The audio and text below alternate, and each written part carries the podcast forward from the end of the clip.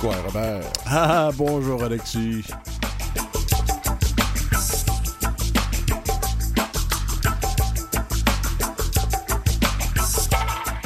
En deuxième partie, on va recevoir Caroline Monpetit qui euh, nous a... La, la journaliste du Devoir. Oui, c'est Oui. ça, pour son livre. Quoi, bonjour, quoi, quoi, bonjour. on se mélange avec le, le titre de notre émission à la rencontre des langues euh, autochtones du Québec. Mais pour commencer, on va parler de l'Institut Kiona. On en a déjà parlé euh, avec la, directrice l'année passée. Mais là, on va recevoir la directrice adjointe, Caroline Odjic, et Teresa Jimena, euh, qui est enseignante, coordonnatrice, euh, programme Arts, Lettres et Communication, option langue autochtone à l'Institut Kiona. Donc, on sait que c'est le seul établissement collégial autochtone au Québec. On veut en apprendre plus sur cette magnifique, euh, ce magnifique établissement. J'ai eu la chance, moi, de faire une session là-bas. là. Donc, quoi à vous, deux, à vous deux, mesdames? Quoi, quoi, ça va bien? Oui, bonjour.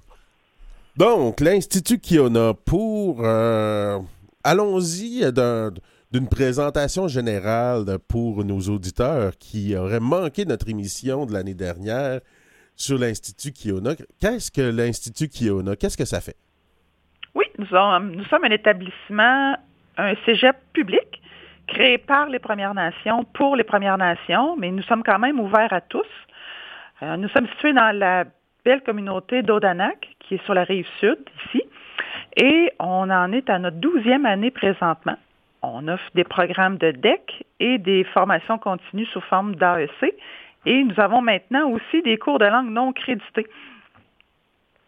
Des cours de langue non crédités, euh, est-ce que vous pouvez m'en dire un peu plus? C'est pour les langues autochtones du Québec? Oui, je vais laisser Imena euh, poursuivre sur cette partie-là. D'accord. Euh, donc, c'est ça. En ce moment, on offre euh, deux, des cours pour deux langues, pour l'Atikamek et pour. Euh, donc, oui, ce sont des langues parlées euh, au Québec. Et ce sont des cours euh, qui sont offerts en ligne euh, le soir. C'est pour les gens qui, travaillent et qui veulent euh, avoir la chance de prendre des cours, mais qui n'ont pas nécessairement l'horaire flexible pour suivre des cours au régulier. Ça, c'est en ligne. Est-ce qu'on vous offre aussi des cours de langue autochtone, mais crédités? Oui, bien sûr. Oui, oui, oui. Donc, on a deux programmes. euh, en fait, on a un programme avec deux volets. Le programme euh, Lettres et Communication, profil langue d'une Première Nation, qui a deux volets. Euh, un pour les locuteurs, des personnes qui parlent la langue déjà, et un autre pour les non-locuteurs qui veulent apprendre, euh, qui veulent soit la réapprendre ou l'apprendre tout court. Euh, et c'est euh, dans ce programme-là, il y a quatre niveaux, il y a quatre cours euh, de langue euh, autochtone. Et en plus, un étudiant qui serait dans un programme, par exemple, de sciences humaines, donc pas en arts, lettres et communication, mais en sciences humaines, peut choisir comme langue seconde une langue autochtone. On en a quatre en ce moment euh, dans le programme. On en offre quatre, le, la Nishnabemouin, la, la Benaki, la Tikamek, Negromouin et l'Inuaimun. Est-ce que, euh, selon les inscriptions que vous avez, il y a un intérêt qui est grandissant pour l'apprentissage des langues? Caroline, tu réponds? Oui, effectivement. Oui. je vais poursuivre.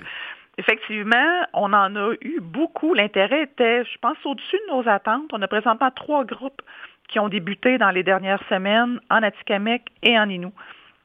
Et la réponse est excellente. Tout ça se fait par, Internet ou il y a des gens qui le font localement aussi sur place? Non, tout est fait à distance, donc ça permet à quiconque, euh, peu importe où est-ce qu'ils sont situés géographiquement, de pouvoir participer. Puis ça permet aussi une belle conciliation au niveau du travail. Donc, il y en a beaucoup de nos étudiants qu'on a présentement euh, qui ont déjà à interagir avec euh, des personnes des Premières Nations dans le cadre de leur travail, qui se sont aussi inscrits. Donc, ça va faire aussi bénéficier l'offre de services qu'on va retrouver dans plusieurs organismes. Donc, il n'y a pas uniquement les Autochtones qui sont intéressés, il y a aussi des gens qui, qui, qui ont des rapports avec euh, le monde des Autochtones. Oui, effectivement, les cours sont, euh, sont ouverts à tous. Puis pour les cours crédités, là, les programmes euh, sciences humaines avec profil langue, est-ce que c'est toutes les langues autochtones du Québec qui sont proposées ou euh, seulement quelques-unes? on y va en fonction de la demande. Pour l'instant, les quatre premières sont ceux que Imena a mentionnés plus tôt. Donc, tout dépendant des niveaux d'inscription qu'on reçoit, on peut effectivement acheter des langues supplémentaires. Parce que comme pour la Benaki, ça doit pas être compliqué, ça doit être euh, compliqué de recevoir une étudiante qui veut apprendre ça, comme euh, Madame Lachapelle, et euh, lui offrir le cours quand peut-être elle est seule dans ce cours-là. Bien, effectivement, ça, ça, dépend, mais on a quand même la possibilité. Idéalement, on commence avec cinq étudiants et plus. OK. J'aimerais avoir une précision. Je n'ai pas la, connaissance que, que, a, par exemple, des langues autochtones. Vous voulez nous rappeler un peu ces familles linguistiques, euh, pour ceux qui ne sont pas familiers, les, différentes familles au Québec? Oui. Euh, dans le fond, il y a trois familles linguistiques au Québec. La famille la plus importante en termes de nombre de langues, c'est la famille algonquienne. Euh, mais il y a aussi la famille qu'on appelle Esquimaux-Aléoutes, euh, qui est la, ce sont les langues inuites. Donc dans le dans le territoire de Nunavik, c'est la c'est la l'inuktitut qui est parlée, qui appartient à une autre famille linguistique. Et troisièmement, c'est euh, la famille roquoienne, avec deux langues qui sont euh, parlées ou qui étaient parlées euh, sur le territoire, l'actuel territoire du Québec, donc le Wendat et le Kanyenkeha qui est le Mohawk, connu aussi comme le Mohawk. C'est drôle parce que ça me rappelle, moi qui suis un vieil homme, ça me rappelle mon enfance dans l'histoire du Canada. Il y avait des méchants Indiens et des bons Indiens, puis c'était toujours les Algonquins et Hurons qui étaient bons, puis les Iroquois qui étaient très Ça fait longtemps qu'on a dépassé ça maintenant. C'était selon les alliances, en fait. oui. Est-ce qu'il y a des... Euh, dans les gens qui étudient ces, langues-là, il y a des gens qui en font une, utilité dans, le travail euh, dans les Premières Nations. Mais est-ce qu'il y a des gens aussi qui s'en servent au niveau de la créativité du texte, de la chanson, par exemple? C'est une excellente question. Euh, je pourrais pas répondre pour l'aspect plus créatif. C'est sûr que, comme vous dites, pour la pour le travail ou pour un intérêt personnel, pour communiquer avec euh, d'autres locuteurs de ces langues-là, oui. Euh, pour la créativité, j'avoue que j'ai pas eu connaissance encore, quoique on avait une excellente euh, euh, Abenakis qui, elle, euh, faisait un peu de, chansons, mais il y a aussi euh, un étudiant qui va faire de la poésie, par exemple. Euh, dernièrement, on a eu on a eu vent de ça, mais disons que ça s'est pas encore rendu célèbre et public. Quel est l'avenir? Est-ce qu'on prévoit donner plus de cours de langue comme ça à tout le public euh, pour les cours gratuits, non crédités? Est-ce qu'on cherche des nouveaux profs euh, puis euh, des nouvelles opportunités pour accroître justement ces connaissances-là puis accroître l'offre de service hein, par rapport à ça? Caroline, veux-tu répondre? Je peux y aller, effectivement. Ça, tout est en fonction de la demande. On a débuté avec les deux premières, fait que sûrement d'autres langues vont se rajouter, du fait que nous sommes à développer un centre d'expertise en langue des Premières Nations aussi. Donc, ça va être l'offre de services que nous aurons. On reçoit présentement des demandes liées à de la traduction, de l'information. Donc, euh, il faut effectivement maintenir ces connaissances-là et les partager. La transmission des langues, c'est un peu perdu. Donc, euh, on travaille tous ensemble euh, à, les faire, les revaloriser. Puis le fait de, pouvoir les revitaliser comme ça, vous développez un centre d'expertise en langue, j'imagine que donner des cours gratuitement, ça rapporte pas beaucoup de revenus. Il faut que vous ayez des soutiens gouvernementaux pour ça? Bien, effectivement, nos enseignants ne vivent pas d'amour et d'eau fraîche. Donc, euh, c'est ce qu'on fait présentement. Il y a du financement lié à tout ça.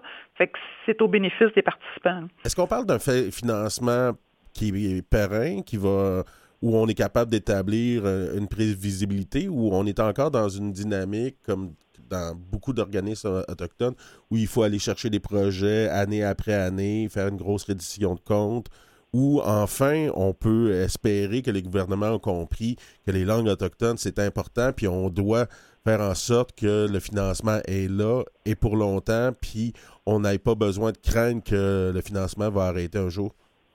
Bien, c'est un peu des deux. Pour l'instant, on est encore sur des financements annuels qui sont renouvelables à chaque année. Mais l'équipe d'IMENA, avec le centre d'expertise, sont en train de travailler sur une offre qui serait à plus long terme. Donc, effectivement, qui va pouvoir concrétiser tous ces projets-là plus facilement. Il y a un intérêt, pardon, certain pour, pour ces langues. Est-ce qu'il y a des défis particuliers à relever pour que ça puisse vraiment avoir un succès beaucoup plus large encore? Euh, oui, surtout au niveau de l'enseignement, parce que hum, il faut pas oublier que c'est une réalité assez récente qu'on enseigne ces langues-là dans des dans des établissements scolaires comme ça. Euh, donc, il y a beaucoup, beaucoup de travail à faire au niveau de la formation des enseignants, au niveau de la production de matériel. Euh, par exemple, un des projets qu'on vient de déposer avec le Centre d'expertise, c'est pour la création d'un manuel pour la langue atikamekw. On commence par l'atikamekw, après ça, on ira vers les autres langues.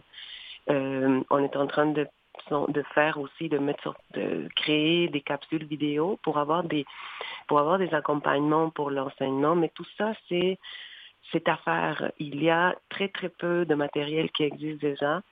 Euh, souvent, c'est pas euh, c'est pas nécessairement transférable des autres langues. On a on a une énorme tradition d'enseignement des langues européennes, par exemple, mais euh, par du fait que les langues euh, autochtones n'ont pas la même structure linguistique que ces langues-là, n'ont pas la même réalité, on peut pas juste faire du copier-coller.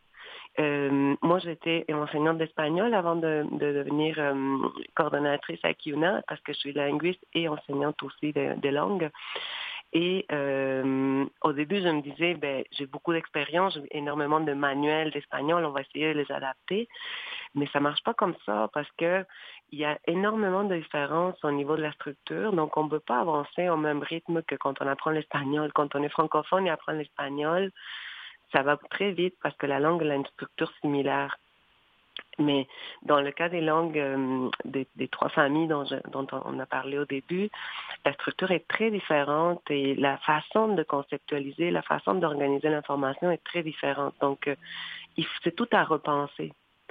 Euh, donc, on est, on, est vraiment, ça fait cinq ans qu'on enseigne déjà les langues, on commence à avoir une expertise, mais c'est c'est pas évident de produire en même temps qu'on enseigne euh, du matériel. Donc euh, c'est un peu ça le, but de, de ce centre, c'est de pouvoir euh, renforcer nos connaissances sur les langues, renforcer nos méthodes d'enseignement, la didactique. et, et, en, et, en, changer parfois. Pardon? Et changer la didactique de parfois. Oui, oui, c'est ça.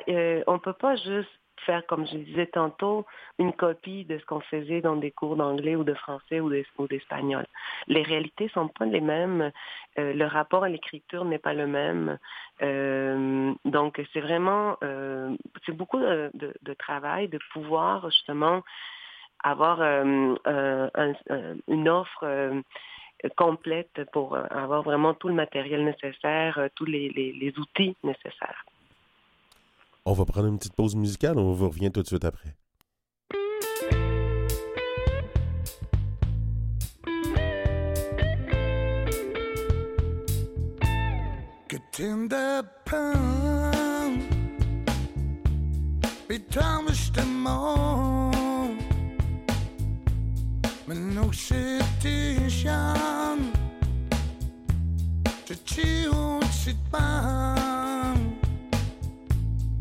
the sentence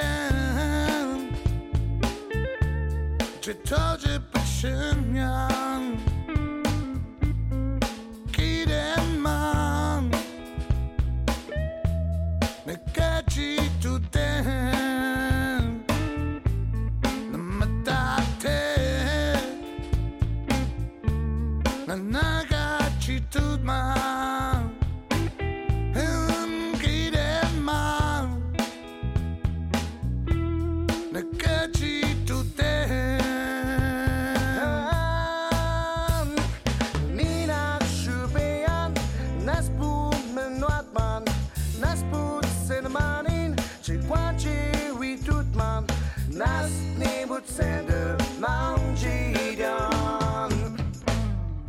Tender pan,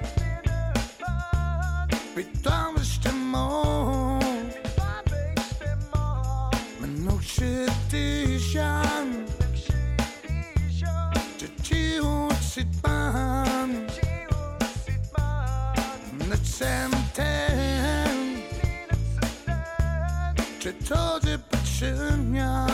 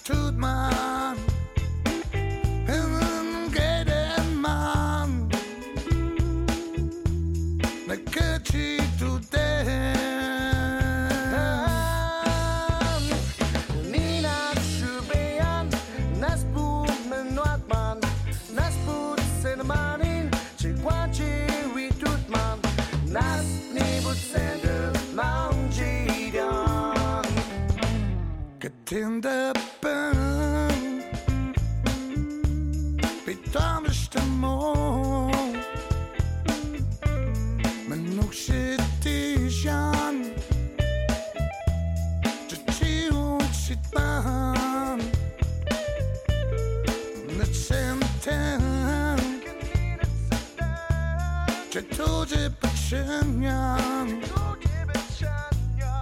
기대만 내 끝이 두대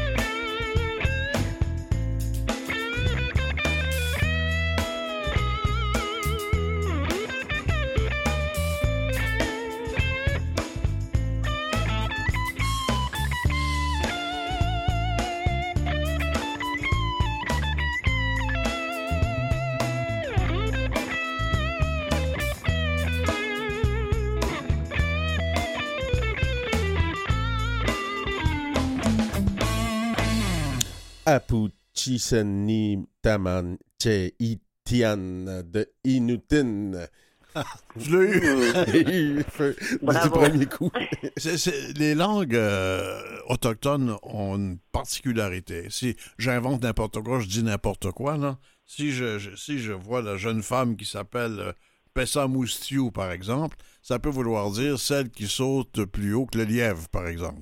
Donc, il y a plusieurs significations dans un seul mot. C'est ce qu'on appelle une langue polysynthétique. Je me trompe-tu? Non, pas du tout, vous vous trompez pas. Euh, je pense que c'est un bon point que vous abordez parce que euh, justement, euh, on disait tout à l'heure que la, structure est différente. Euh, de, des langues européennes et des langues de ces familles euh, autochtones-là. Et justement, une des, particularités, c'est justement ce que vous avez mentionné, la polysynthèse, qui est le, qui est le fait que la, la façon de construire le sens, de, de, de transmettre l'information, c'est par des morphèmes, c'est-à-dire des petites parties de mots, comme les suffixes. Donc, on prend une racine et on, on rajoute des suffixes ou on peut mettre un préfixe aussi. Euh, et ça, ça fait en sorte que pour euh, quelqu'un qui, est habitué à avoir des mots qui combinent dans une phrase, là, c'est comme toute une autre façon de, construire le sens. Il faut se souvenir de ce, très long mot, des fois des 7, 8 syllabes, euh, qui, contiennent, souvent ces morphèmes-là contiennent des informations en eux-mêmes. Et euh, ça, c'est une des difficultés pour l'enseignement, c'est que euh, la mémoire, euh, ça exige beaucoup de mémoire, donc il faut trouver des, façons d'enseigner qui vont permettre aux, apprenants d'aller chercher, de, repérer ces petits morphèmes, ces petites parties de mots, puis les, les combiner euh, à leur tour. Et comme c'est une transmission orale, il faut nécessairement une bonne mémoire à développer. Oui, la, mémoire, c'est quelque chose qui caractérise souvent les locuteurs de ces langues-là. Euh, mais ça ne veut pas dire que quelqu'un qui, qui, parle le français ne peut pas l'apprendre. Au contraire, c'est toujours, tout, tout, le monde peut apprendre n'importe quelle langue. C'est juste qu'il faut avoir la bonne méthode d'enseignement. Euh, donc c'est ça un peu le défi euh, auquel on, fait face euh, actuellement. Et peut-être que je pourrais compléter en, montrant une autre différence par rapport au français, c'est que dans les langues algonquiennes, ça, ça s'applique pas nécessairement aux autres familles, mais dans les langues algonquiennes, donc l'Innu, l'Atikamekw, la les, tous les mots, tous les noms de la langue sont divisés en animé ou inanimé. Un peu comme en français, on a le féminin et le masculin.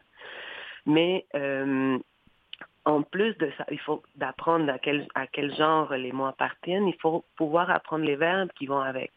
Donc, quand on apprend le verbe manger, il faut apprendre à dire manger quelque chose d'animé ou manger quelque chose d'inanimé. Comme par exemple, une pomme, c'est animé, mais un bleuet, c'est inanimé. Donc, il faut apprendre deux verbes.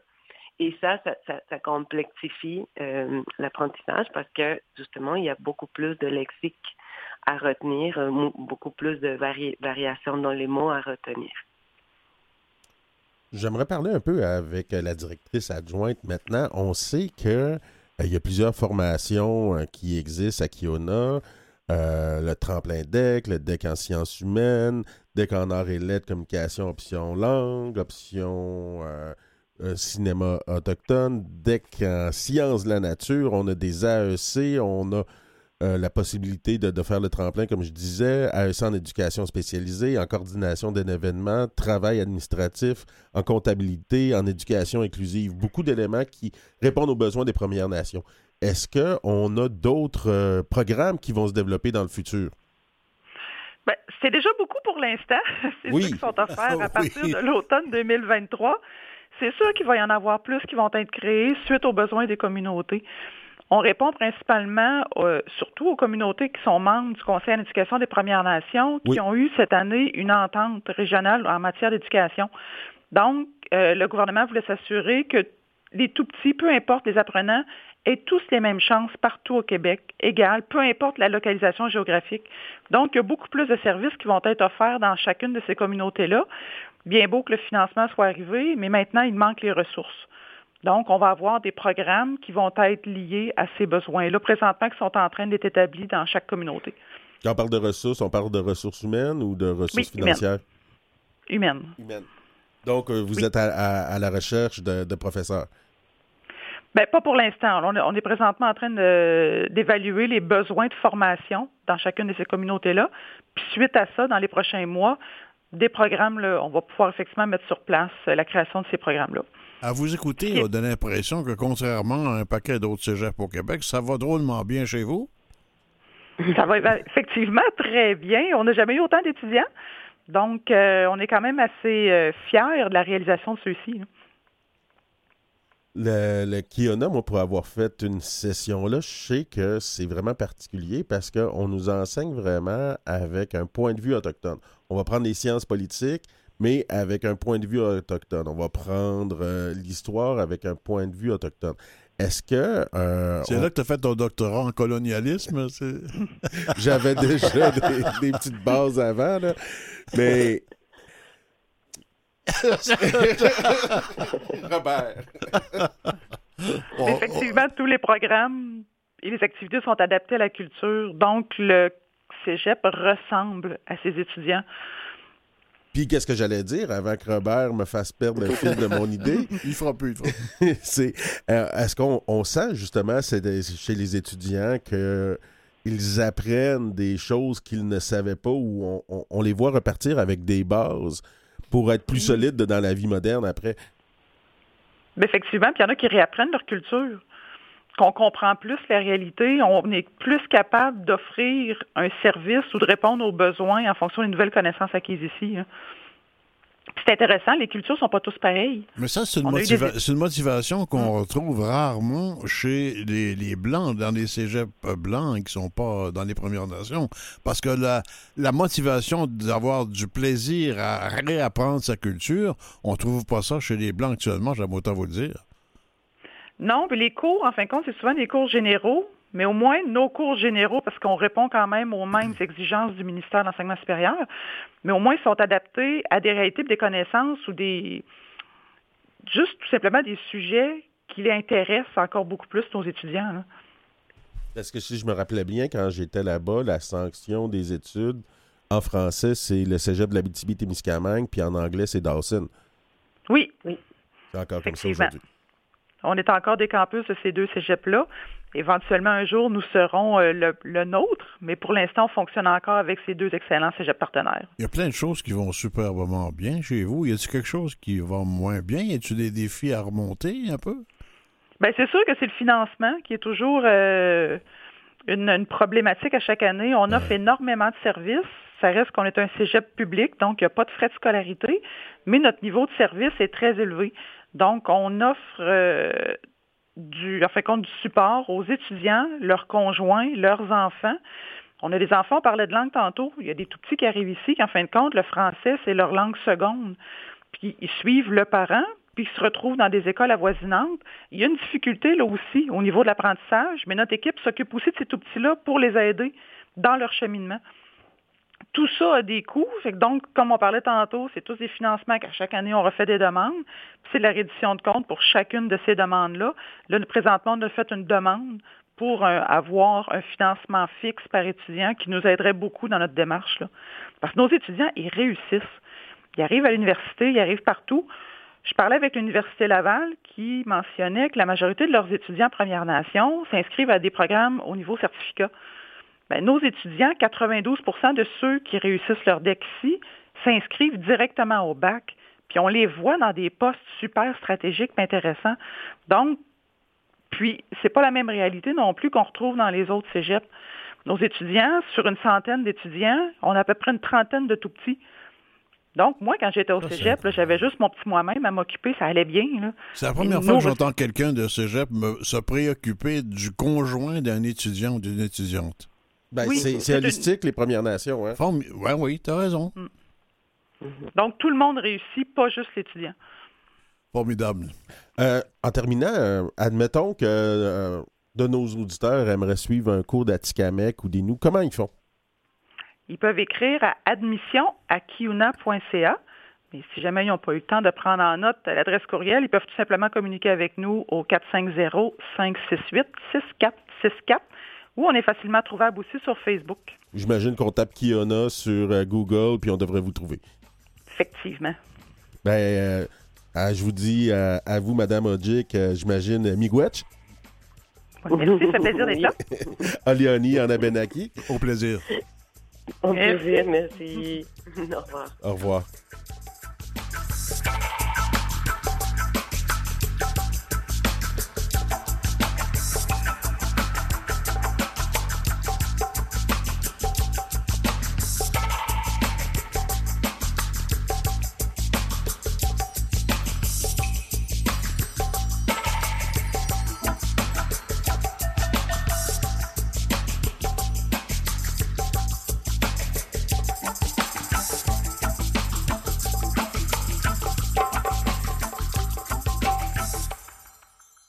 Écoutez Kouai Bonjour.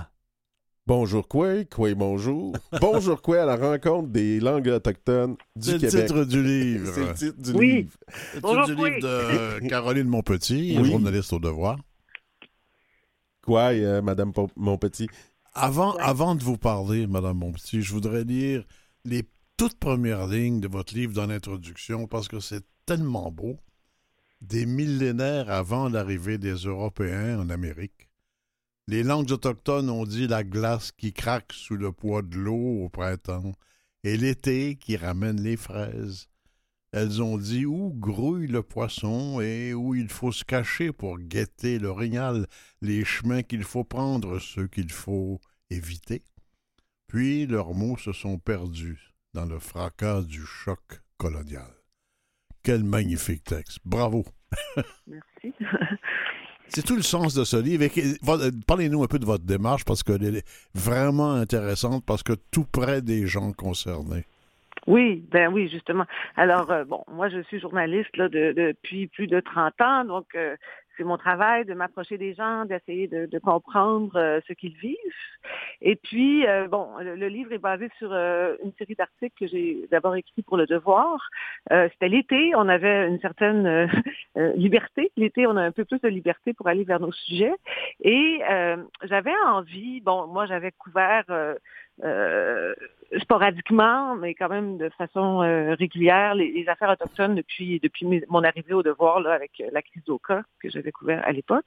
Et j'avais envie d'aborder les questions autochtones un peu différemment de ce qu'on de ce qu'on entendait toujours, euh, de bon, on a beaucoup, beaucoup parlé des problèmes sociaux. Je me disais, oui, mais il y a des langues derrière ça, il y a des langues pleines de secrets. euh, j'ai euh, une j'avais une fascination pour ces langues-là qui étaient parlées quand même euh, près de nous, que personne parlait autour de moi, euh, qu'on connaissait pas du tout, euh, qui faisait partie un peu de, l'histoire cachée finalement, même encore euh, en 2017, là, de la culture autochtone. Et tout simplement, en, même temps, je me disais, ben, ce serait une bonne idée de faire un peu un portrait, de décliner les 11 nations qui ont vraiment 11 langues, ce qui est beaucoup, hein, c'est beaucoup 11 langues. Nous, on déjà juste le français et l'anglais, on trouve que c'est compliqué. Euh, donc 11 langues sur le territoire, 11 nations. Et je me disais, euh, bon, je vais utiliser mon, travail, donc euh, mon privilège de pouvoir m'approcher de gens pour rencontrer un membre de, chacun de, chacune de ces nations-là qui pourrait me parler de sa relation avec la langue. donc j'avais envie d'aborder les affaires autochtones par euh, cette, euh, cette voix-là, qui est une, comme on le sait, là, nous, on est francophone, à quel point c'est puissant, c'est profond. Euh, et en fait, c'était comme une initiation, ça l'est encore. c'est une initiation, mais, mais je sens que ce sont des portes ouvertes sur vraiment tout un univers. Donc, c'est un peu ça, la démarche. On voit vraiment beaucoup de différences. Hein. Par exemple, si on regarde la Tikamek, qui est encore très, très parlée, ou euh, si on, passe à l'algonquin, comme avec David Kistabiche, qui essaie de l'enseigner avec ses enfants, mais c'est compliqué. Lui est un des rares à l'avoir appris à la maison, de l'avoir comme langue maternelle. Ou encore, un autre exemple, ma langue, la Benaki, qui euh, n'a plus de locuteur, euh, on pourrait dire, usuel aujourd'hui. c'est Philippe Charland qui, nous l'enseigne, un, nom autochtone. Comme les malécites, d'ailleurs. Pardon? Comme les malécites, d'ailleurs, qui n'y a, plus de locuteur. Oui.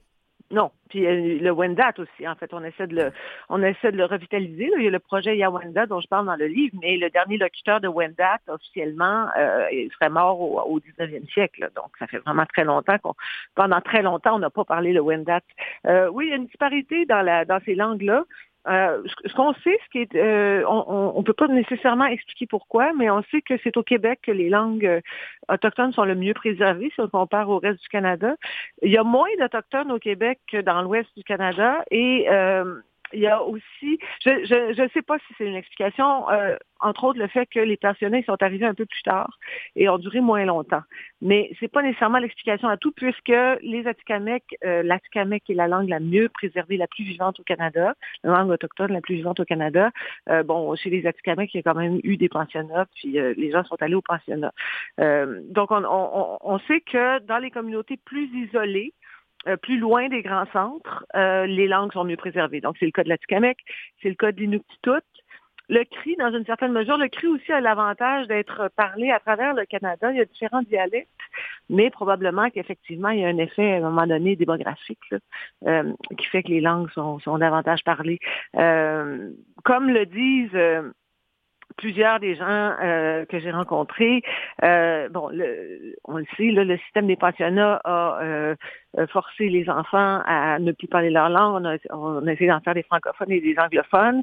et aussi, en fait, derrière ça, il y a tout le discours que que des parents ont, ont, accepté que, bon, pour réussir dans la vie, ben, il fallait pas parler cette langue-là, il fallait parler le français ou l'anglais.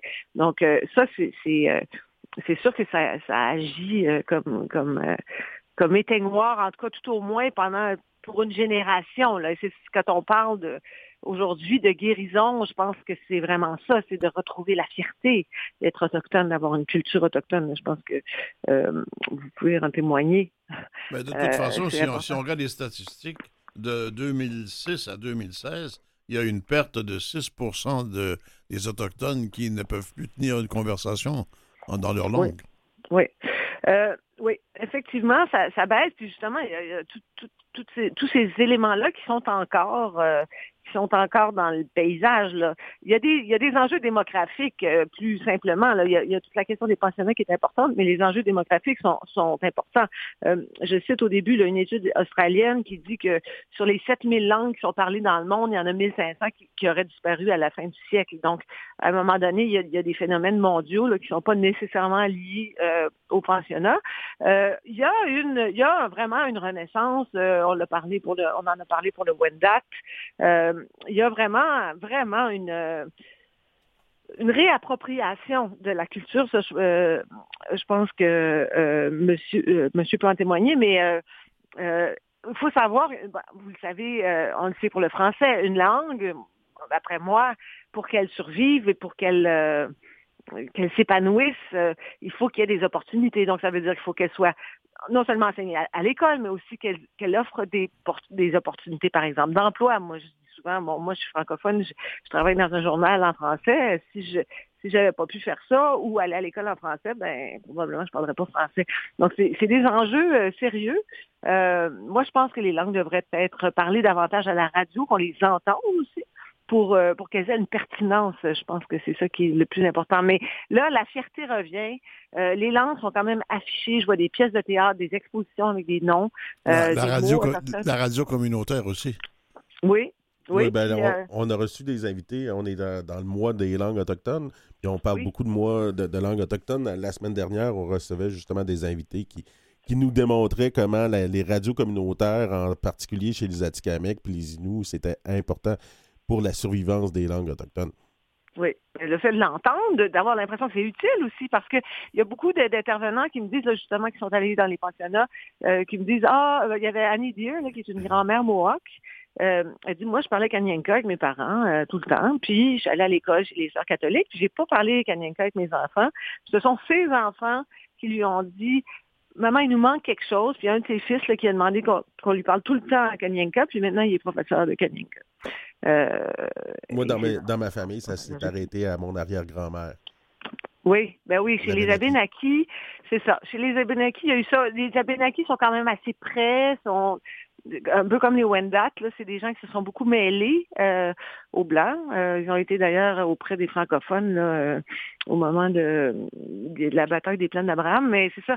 Il y a, y a, des, y a des il y a des communautés où la langue c'est beaucoup moins parlée. Euh, ben c'est ça, genre, je le raconte. Là, je pense que euh, il y a une femme, là, la dernière locutrice de langue maternelle en fait. C'est ceux qui. Cécile. C'est ça. Mais elle était venue des États-Unis, elle est allée aux États-Unis de manière venue. Puis après ça, Monique a pris sa, son relais pour enseigner. C'est ta famille, là, ça, Alexis? Ouais, les Wawanalawat, les, les, les Nolettes, c'est des cousins ou euh, du monde, euh, oui, dans ma, dans ma famille. Euh.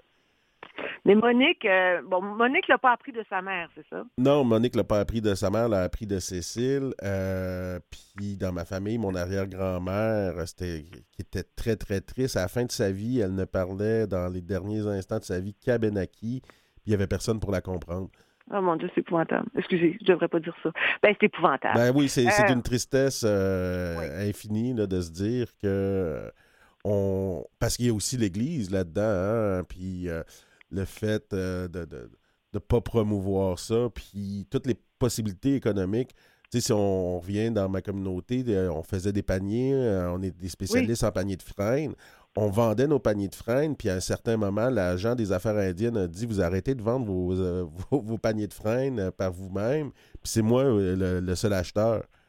Puis dorénavant, ah, vous ouais. allez euh, juste me les vendre à moi parce qu'on allait aux États-Unis, on faisait des bons profits. Ouais. S'il y a des si belles maisons oui, en Danac, c'est ben qu'à ben une certaine époque, on, on, réussissait très bien euh, avec nos paniers de freine. Euh, donc, tout ça, euh, plein d'éléments comme ça fait en sorte qu'on a dû se disperser. Aujourd'hui, on a 500 membres qui vivent sur la communauté. On a plus de membres qui vivent à l'extérieur, à Sudbury, à Albany, à Waterbury, Montréal, Sorel, euh, Trois-Rivières. Oui. Oui, oui. Non, c'est ça. Puis euh, d'ailleurs, ben, à un moment donné, je pense que les gens disaient à, leurs enfants, ben là, tu veux pas vendre des paniers toute ta vie, il va falloir que, faut, que tu parles en français. Puis il y avait aussi, aussi, ben, ce qu'il raconte, lui, c'est que, mettons, euh, quand les gens jouaient au cartes, il y en avait qui parlaient euh, à Benaki, puis d'autres qui parlaient pas. Fait que là, c'est il y a ça aussi, là, les, les, les pensionnats ont divisé, euh, c'est-à-dire qu'ils envoyaient les gens, euh, des fois en anglais, des fois en français, c'est comme les, les gens sont plus capables de parler entre eux, ce qui est, ce qui est vraiment très grave. Mais euh, c'est ça, il y avait il y avait des gens qui ne parlaient pas, puis il y avait des gens qui parlaient, puis là, finalement, c'est ceux qui ne parlaient pas, qui, qui je sais pas, qui ont, qui ont, qui ont pris le dessus, j'imagine, parce que ça c'est pas. Mais vous, votre arrière-grand-mère, est-ce qu'elle a parlé à, sa- à- donc c'est de- Ah, ma grand-mère, non, c'est ça. Mais ma grand-mère ne, ne parlait pas la Benaki, ma mère non plus.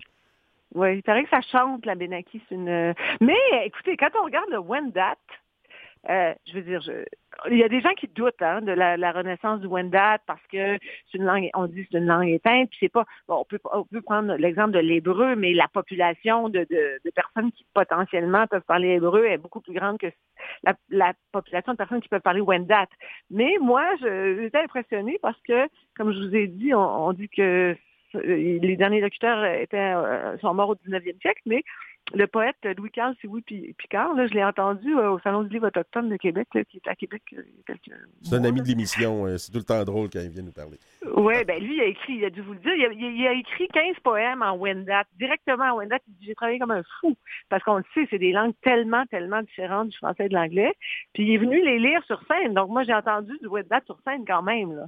Euh, donc je pense que c'est important, euh, ben, les gens les gens en témoignent, c'est important de ne pas perdre espoir ou de garder de garder ce qui reste. Il y a des choses, même les noms du Canada, là, euh, à travers le Canada, on on sait pas, on sait plus qu'est-ce que ça veut dire. On sait vaguement que Québec veut dire euh, le là où la rivière se rétrécit, mais on, on, on connaît pas. C'était les mots du territoire, hein, vous le savez Il y a ça. beaucoup de mots du territoire, oui, mais Oui. encore là, moi, je pense qu'on devrait faire comme au Pays de Galles, en Bretagne ou en Irlande, avoir une toponymie bilingue ou trilingue s'il faut parfois. Ah oui. Comme ben la oui. rivière Saint-François, ben moi, j'aimerais bien qu'on puisse lire aussi la rivière Alsegontecook. C'est comme ça qu'elle s'appelait avant? Ouais, la Ou- rivière, euh, la rivière des Abénakis, ouais. OK. Ben, vous voyez, vous parlez quand même un peu.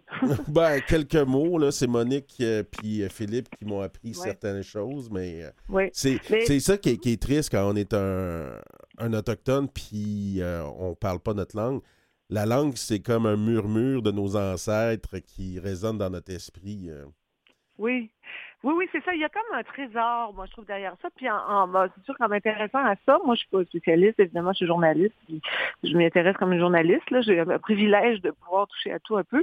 Mais comme là, par exemple, euh, on entend davantage des mythes parce que c'est assez fabuleux. Il y a des connaissances euh, scientifiques même qui étaient comme évoquées dans des mythes alors que les, colons européens sont arrivés ici, puis c'était vraiment, euh, euh, c'était vraiment, ben nous, on a la connaissance, puis vous, vous l'avez pas, vous, vous en avez pas.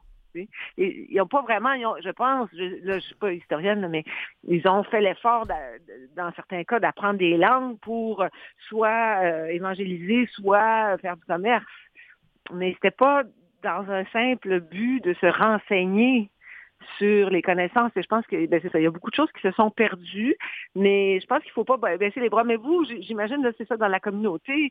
C'est euh, c'est sûr, là, ben, ce qu'elle me disait Monique, que des fois les jeunes ils ont de la misère à je sais pas, à donner l'énergie, c'est des langues qui sont tellement différentes aussi. C'est pas facile, mais si c'est valorisé, il me semble que Ben, mais Euh, on- on- pour revenir à Odanak, puis on va terminer là-dessus, euh, ah, on n'a même pas notre école primaire. On envoie nos, nos enfants à l'école primaire qui porte le nom, le- l'école Moreau, qui porte le nom du gars qui nous a volé nos territoires. C'est pour Ah dire. oui. Oui, oui, c'est bien possible. Ça, mais donc, il n'y a pas d'abédaki qui se donne à l'école, évidemment. C'est ça. Et pour ça. rencontrer euh, ces gens qui se préoccupent de faire survivre, de parler encore, si possible, les langues autochtones des 11 nations québécoises.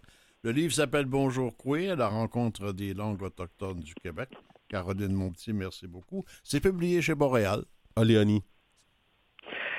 Merci beaucoup. Au revoir. Euh, bonne journée. Au revoir.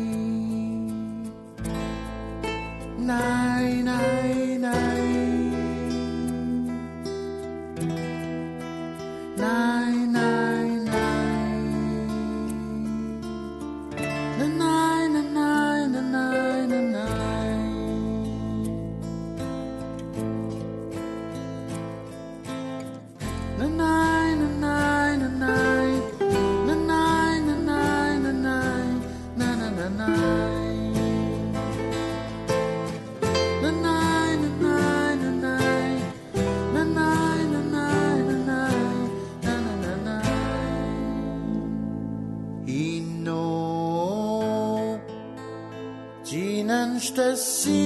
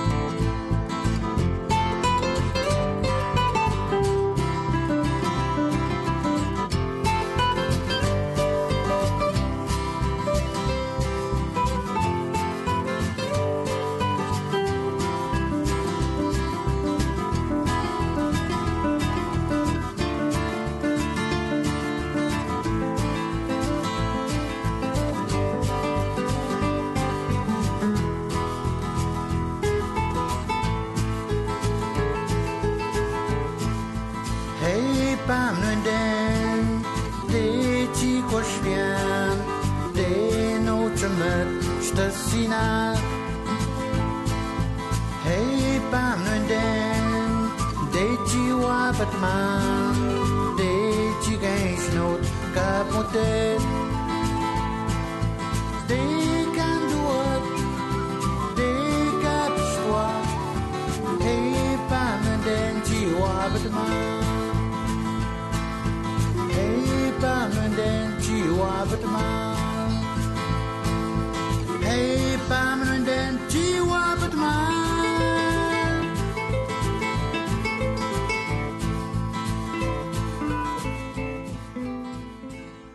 Inou, une pièce souvenir de 1975 du pionnier de- du folk Inou, Philippe McKenzie.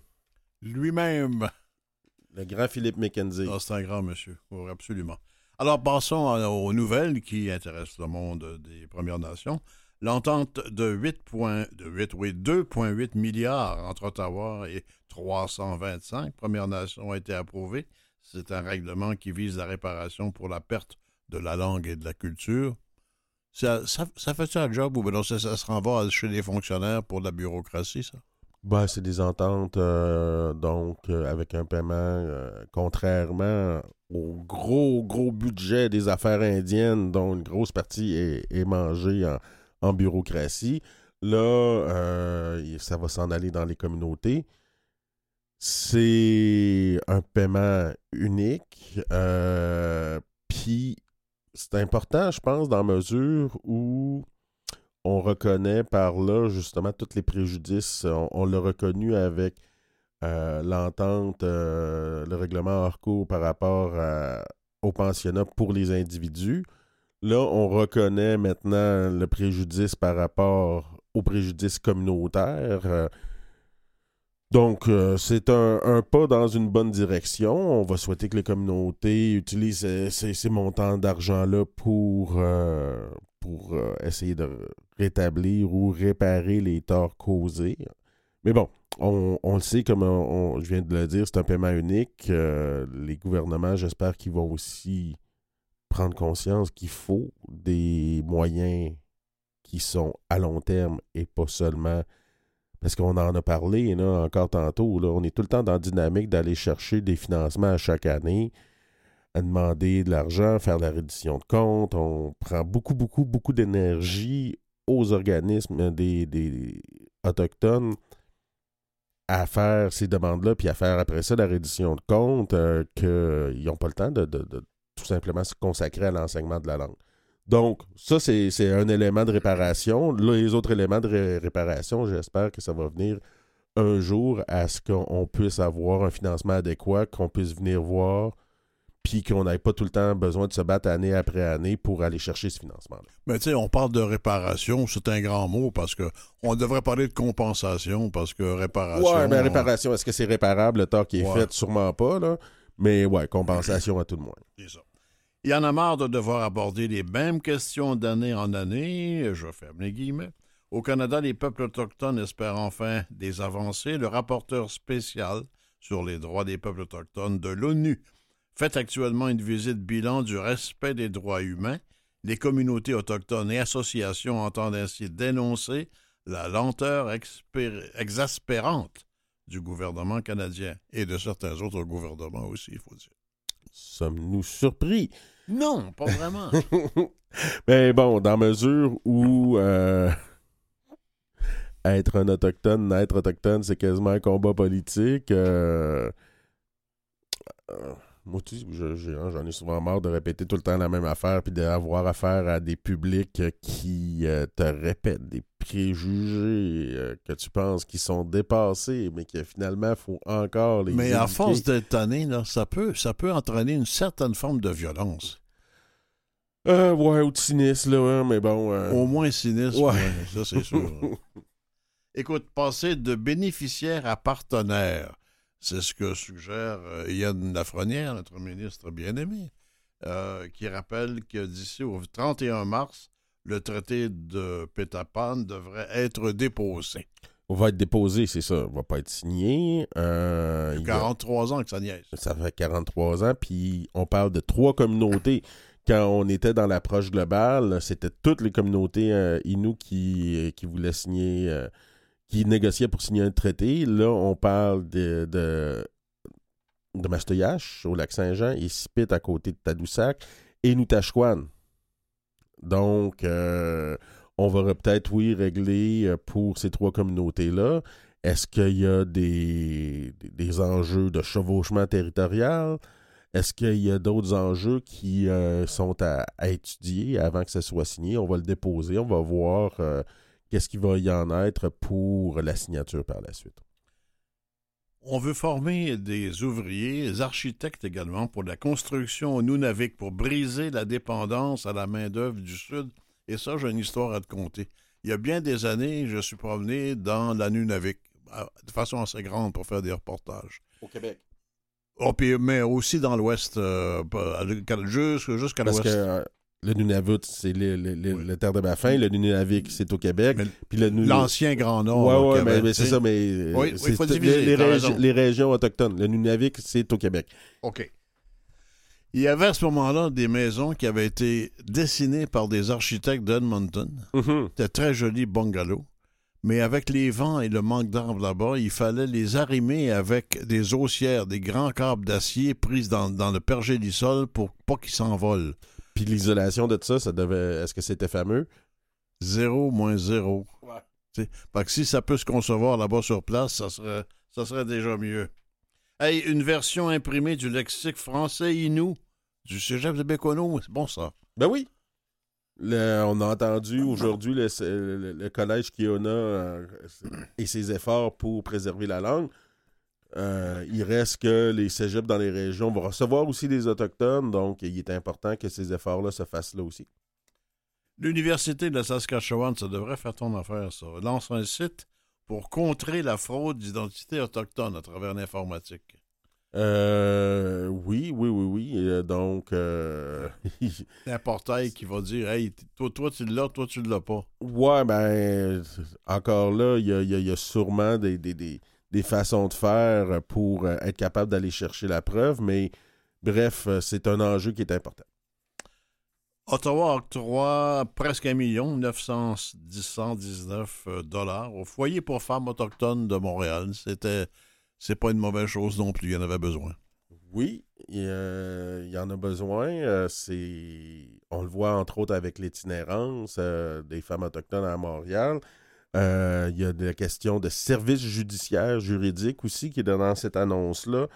Euh, on le sait que l'accès à la justice, c'est un, un grand mythe, euh, ou en tout cas, à, tout de moins, quand on a les poches profondes, on a souvent accès à une meilleure justice, on, est, on est plus en mesure de se défendre. Donc là, cette enveloppe-là va entre autres aider les femmes autochtones à avoir un meilleur accès à la justice. Peut-être qu'un jour, on pourra terminer notre émission en Abenaki et on pourra peut-être parler tous les deux. Je sais pas. On va renseigner. Alexis Wabandoloat avec nous, Robert Blondin ici, Mathieu Tessier, Claire Guérin, Sylvestre euh, Déterre. À la semaine prochaine. À la semaine prochaine.